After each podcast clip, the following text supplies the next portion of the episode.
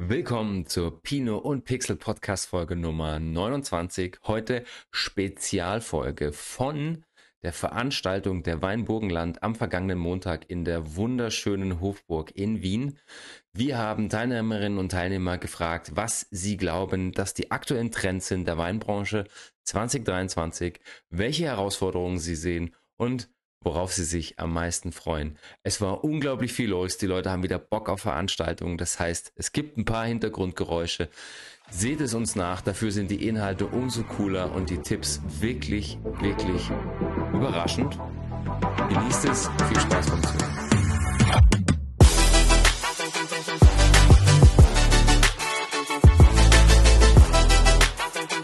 Wo siehst du die aktuellen Weintrends für 2023? Herzlich willkommen erst einmal bei uns bei der Veranstaltung. Also ich bin selber überwältigt, was da alles los ist. Äh, das zeigt mir auch schon den Trend, ja, der 2023 ansteht hier. Äh, erstens das Burgenland im Vordergrund und zweitens, wenn man durchgeht und verkostet, eine neue Weinstilistik, die auch da gezeigt wird. Ob das jetzt Welschriesling ist aus dem Südburgenland, ja, oder auch aus dem Nordburgenland, ob das äh, Weine mit Maceration Carbonique sind zum Beispiel, also sehr auf der fruchtigen äh, Basis, gekühlte Rotweine. Also man merkt eindeutig, der Trend geht sehr stark in Richtung leichtere Weine, süffigere Weine, aber nicht unbedingt fruchtigere Weine, sondern Weine mit mehr Hintergrund, mehr Gehalt und auch Potenzial. Also wir haben hier einige Jahrgänge, 2019, 2017 zu verkosten, wo die Leute sagen, hey, das ist ja besser als die Jungen. Das gibt's doch nicht. Das freut mich sehr. Und auch international sehe ich den Trend, gereifte Weine äh, sind im Kommen und auch Weine einer neuen Stilistik. Ich rede jetzt nicht von Orange Natural Raw Weine, ja? das hat sich auch seine Berechtigung, aber es geht ein bisschen in diese Richtung. Ja? Feinhefeausbau, großes Holz, Stahldach, ja? all diese Dinge entwickeln sich. Also wir haben spannende Zeiten vor uns. Also für mich gibt es ein, ein paar Trends, die wir haben. Einerseits das Thema Nachhaltigkeit, das äh, bei uns in der Branche extrem aktiv diskutiert wird. Nicht nur in Österreich, sondern auch auf den internationalen Märkten wird das Thema immer, immer wichtiger. Und ich glaube, das Wichtige ist, dass man das Thema sehr, sehr seriös und aktiv auch behandelt. Zweites Thema ist, wie reagiert die Weinwirtschaft nach Covid?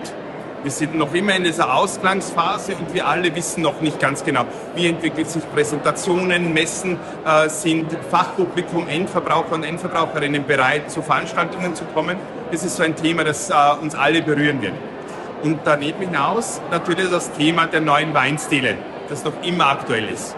Wir haben ein tolles System der Prüfnummern in Österreich für klassische Weine, aber daneben gibt es immer mehr internationale Stilistiken, die am internationalen Markt gefragt werden. Und da müssen wir auch eine Antwort, wie wir die in unser Qualitätssystem auch hineinbekommen. Einerseits ähm, Weine zu produzieren, die weniger Alkohol haben, vielleicht eventuell gar keinen Alkohol mehr.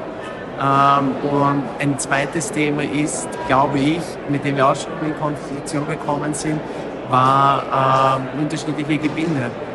Das heißt, eventuell weg von Gas. Klar, Gas hat einfach nicht den biologischen Fußabdruck, den man oft vielleicht erhofft oder auch erwartet. Äh, ich kann mir gut vorstellen, in Österreich hat es in den letzten ein, zwei Jahren mal ähm, immer sehr viele Winzer gegeben, die so kleine Spritzerflaschen abgefüllt haben im Glas. Ich könnte mir durchaus vorstellen, dass das vielleicht nochmal in der Dose passieren wird. Mhm. Wir sind mit dänischen Händlern in Kontakt, die immer wieder fragen, äh, habt ihr nicht vielleicht noch Fasswein in so einem Keks? So wie es auch vielleicht damals auch oft mal in Österreich bei den Wirtshäusern war, ähm, dass man dort in einem Edelstahltank in den kleinen, wie diese Bierfässer, 25 Liter hinbringt oder 50 Liter, was man sich direkt dann ähm, vom Zapfen mhm. abzapfen kann. Ja. Also wie schon in den letzten Jahren immer wieder präsent war, geht der Trend schon in die Low-Alcohol-Richtung bei den Weinen. Ähm, das heißt, es wird eher darauf geschaut, dass ähm, die Weine sehr niedrig im Alkohol sind. Muss nicht immer äh, gleichzusetzen sein, dass man dann auch mehr davon trinkt automatisch, sondern man sieht einfach, die äh, Konsumenten der Zukunft sind gesundheitsbewusst da und setzen eben einen hohen Alkohol in Verbindung eben mit vielleicht nicht das äh, große gesundheitspositive äh, Statement. Und ähm, was wir auch sehr stark sehen, die Konsumenten ähm, sind viel bewusster dahingehend, dass sie die Weine auch äh, nach der Herstellung, nach der Produktion auswählen. Vielleicht auch eher, dass man wieder mehr diese puristischen Weinstile forcieren möchte. Das heißt, ähm, wenig im Keller gemacht. Das heißt, nicht viel mit Temperaturen gespielt, ähm, vielleicht eher auf der Maische gelegen mit der Hefe auch nur das Notwendigste getan, eher die spontan vergorenen Sachen. Ähm, it is what it is und ähm, man versucht eben das eher im naturbelassenen Sinne zu sehen. Momentan sind Naturweine sehr im Trend. Ähm, entgegen der ähm, allgemeinen Meinung äh, hinsichtlich Qualitätsweine, wobei es gibt für jeden Wein gibt es ähm, einen Käufer bzw. einen Konsumenten. Ja, ich, ich, glaube, es geht auf jeden Fall hin wieder, oder was sich schon die letzten Jahre geht, Richtung Qualität. Das heißt, ähm, schon im Weingarten angefangen mit, mit extremem Qualitätsmanagement.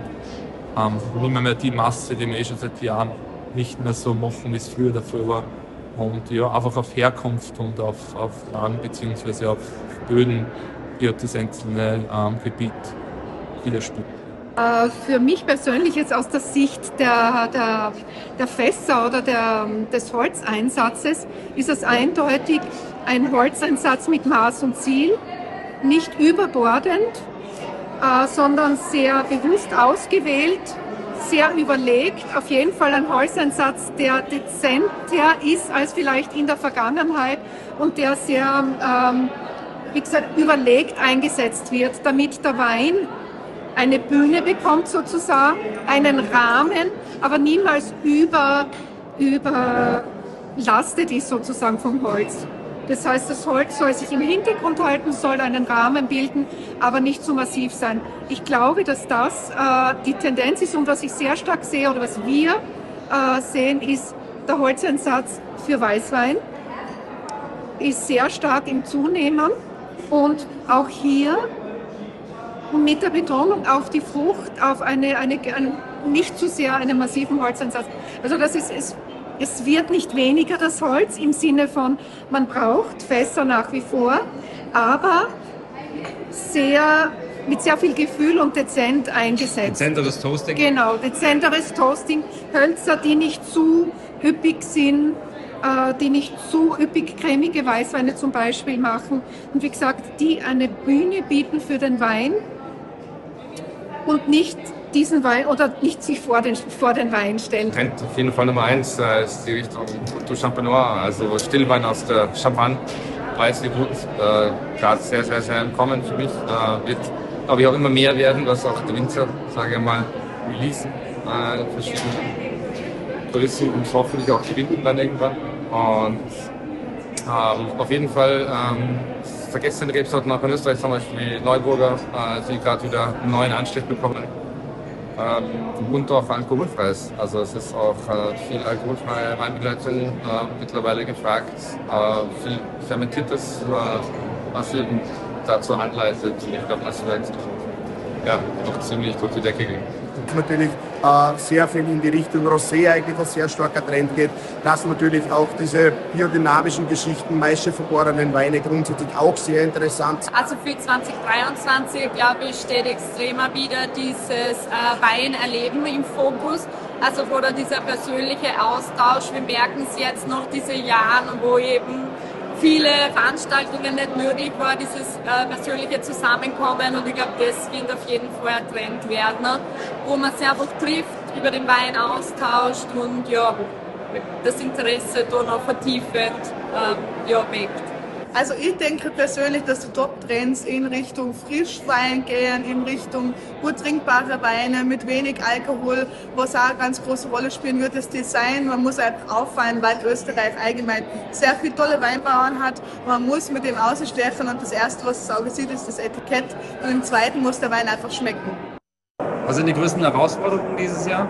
Herausforderungen einerseits mit Sicherheit ähm, die, die Tendenzen, dass äh, der Alkoholkonsum abnimmt. Und hier müssen wir uns klar differenzieren. Wein ist ein Kulturgut und der moderate Weinkonsum gehört hier in den Vordergrund gestellt. Das ist eine ganz, ganz große Herausforderung. Ähm, zweite Herausforderung für mich ist diese unterschiedlichen Stilistiken, die wir in Österreich haben. Vom konventionellen Betrieb, Biobetrieb, biodynamischen Betrieb, aber auch von bunter Stilistiken, von frisch-fruchtigen bis zum extrem strukturierten Betrieb unter einen Hut zu bekommen, um als Österreich gemeinsam aufzutreten. Das wird eine Herausforderung. Wenn uns das gelingt, werden wir extrem erfolgreich sein. Ja, die größten Herausforderungen sind sicherlich auf der einen Seite die Wirtschaft. Äh, wir haben eine Überproduktion an Wein weltweit gesehen. Das sind ca. 30 Millionen Hektoliter, die jedes Jahr zu viel produziert werden und das seit zehn Jahren konstant. Also da wird ein Verdrängungswettbewerb am Markt draußen sein, was normalerweise nicht gut für die Preise ist. Ich rede jetzt nicht von den Top-Sachen, ja. Das ist klar, die haben ihren Verkauf. Aber die einfacheren Weine, die Weine, die um 2, 3, 4 Euro im Regal draußen stehen, da gibt es einen riesen Wettbewerb.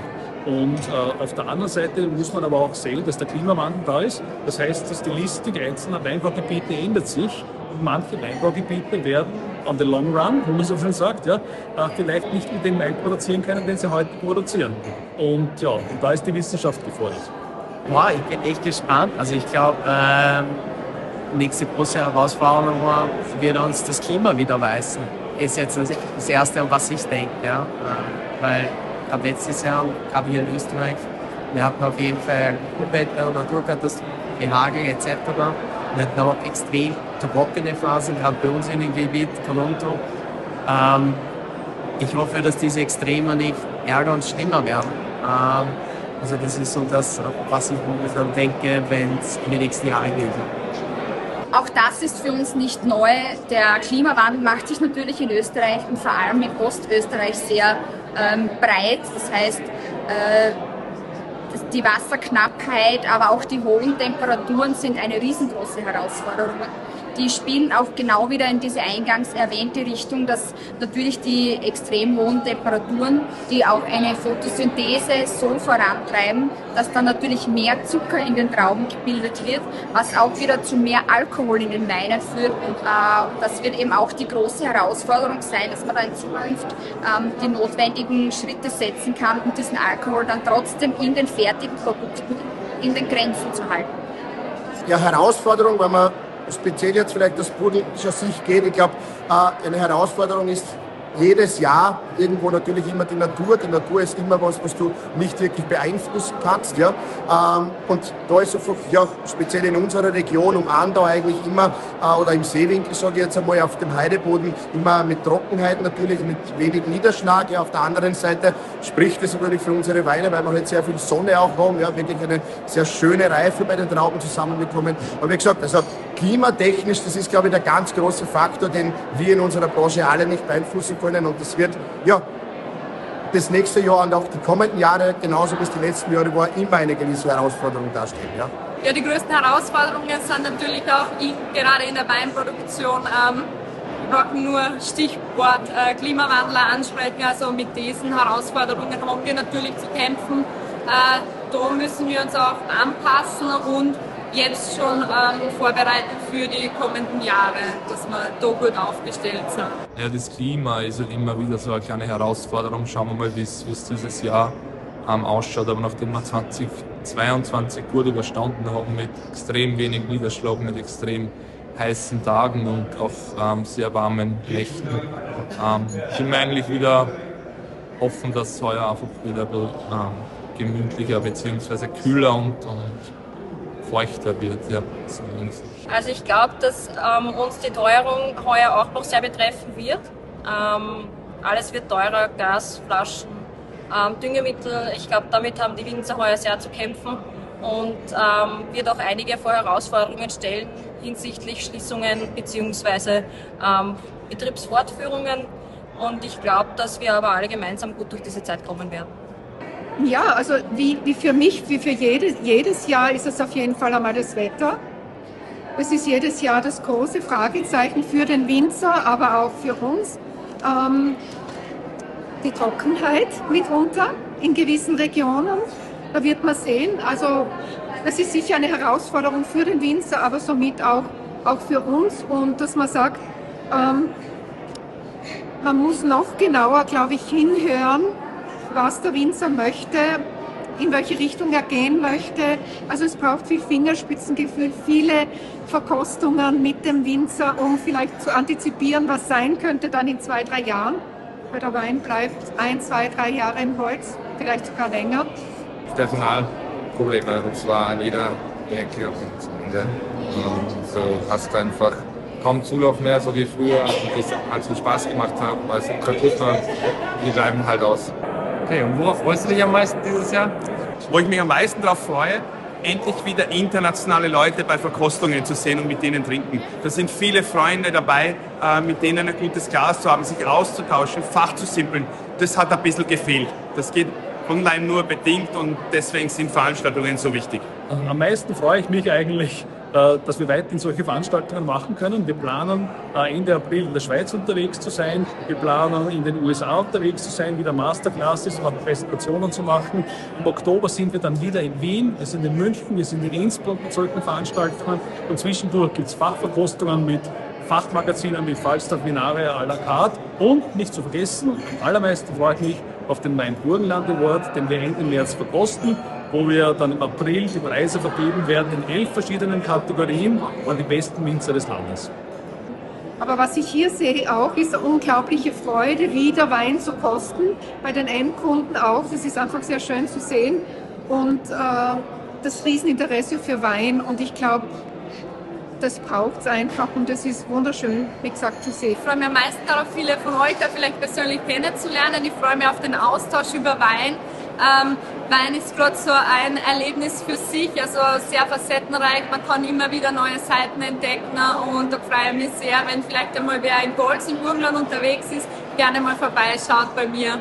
Würde mich freuen, ja wieder meine Kunden zu besuchen, in den die Keller runterzusteigen. Also das ist das, warum ich es mache, in den Keller zu steigen, diesen speziellen Geruch zu riechen, die Fässer zu sehen dann und das ist einfach so eine schöne Welt, die Auseinandersetzung mit dem Kunden, äh, zu diskutieren endlos über irgendwelche Facetten des Weins und das ist einfach schön. Ja, auf die ja, Pro-Wein schauen wir mal, wie das wird. Pro-Wein 2023, nachdem 2022 ja so ein kleiner Knick war bei, bei allen Teilnehmern, sowohl bei der Winzerszene als auch bei den, bei den Besuchern, eben aufgrund vom Ukraine-Krieg damals eher von der Besucheranzahl oder generell von.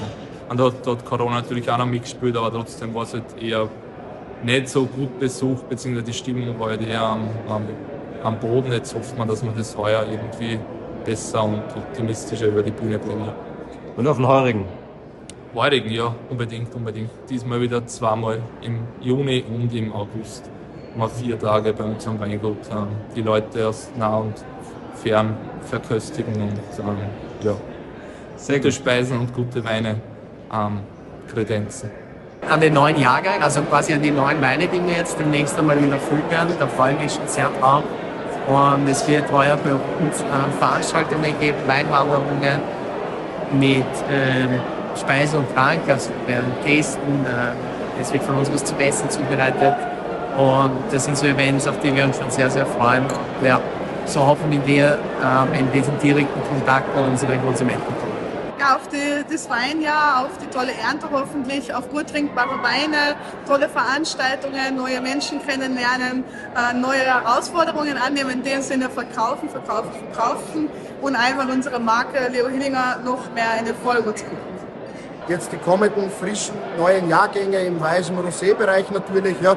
Ich glaube, wir haben die letzten Jahr, äh, Jahre immer sehr, sehr gute Jahrgänge gehabt. Ich glaube, wir können uns im Burgenland wieder äh, wahrscheinlich auf einen wir haben das Thema Klimawetter schon angesprochen, wieder auf einen sehr, sehr guten Jahrgang im Endeffekt für äh, unsere Weine einstellen. Und natürlich, was vielleicht an dieser Stelle auch wichtig ist, äh, was in unserer Branche die letzten Jahre dazugekommen ist, äh, Events, einfach die, die Aktivitäten, was direkt an den Weingütern passieren. Auch da, glaube ich, wird es uns wieder nicht langweilig werden und werden da immer wieder ja, in die Partyrichtung etc. was zu tun haben. Also ja, die Weinbranche kann nie langweilig werden und du kannst die nie satt trinken. Also es gibt vieles, auf was man sich freuen können, glaube ich. Ja. Natürlich als Weinfreak steht wieder eine ähm, geliebte Weinreise am Programm, diesmal wieder in Österreich. Es wird in die Wachau gehen. Ähm, ich möchte dort aber eher nicht diese Mainstream-Linie fahren, sondern schon ein paar Geheimtipps ansehen. Und letztes Jahr war es eben die Steiermark, davor das Burgenland, jetzt die Wachau. Und da sind wir eine Runde und wir werden es uns gut gehen lassen.